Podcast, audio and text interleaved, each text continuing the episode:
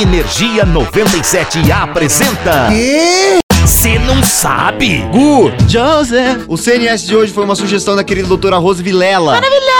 Então já dá pra saber o que a gente vai falar hoje, né? Psicoterapia? Não, cara, sexo. Ah, tá. Solta. Uh! Vamos lá. Um, você sabia que os tiranossauros curtiam preliminares? Uhul! Começamos bem. F, segundo o time de paleontologistas da faculdade de Carthage, em Wisconsin, antes do tchaca jagalabutchaca, esses dinossauros esfregavam os narizes ultrassensíveis uns dos outros, meio como se fosse uma masturbação, assim. Aparentemente eles tinham um lado romântico e fofo. Uau! Que mais? O futuro do sexo pode ser com robôs. O que, o quê? Eu também desconfio um pouco dessa segunda, mas ok. Segundo o levantamento feito pelo futurólogo inglês Ian Pearson, a maioria das pessoas fará sexo com o uso de algum aparelho de realidade virtual até 2030. Ainda por cima, ele também prevê que em 2050 o envolvimento sexual e emocional com androides seja tido como normal. É, eu ainda tô esperando meu skate e meu carro voador. Segue, José! E pra finalizar, o terceiro, sexo entre amigos fortalece a amizade. Finalmente alguém disse. Segundo uma pesquisa feita com 300 pessoas pelo Departamento de Comunicação da Boise State University nos Estados Unidos, mais de metade dos casos onde amigos tiveram relação sexual, o laço ficou mais forte. A pesquisa ainda afirma que 20% dos homens e das mulheres que afirmaram já ter transado com algum tipo de amigo durante a vida,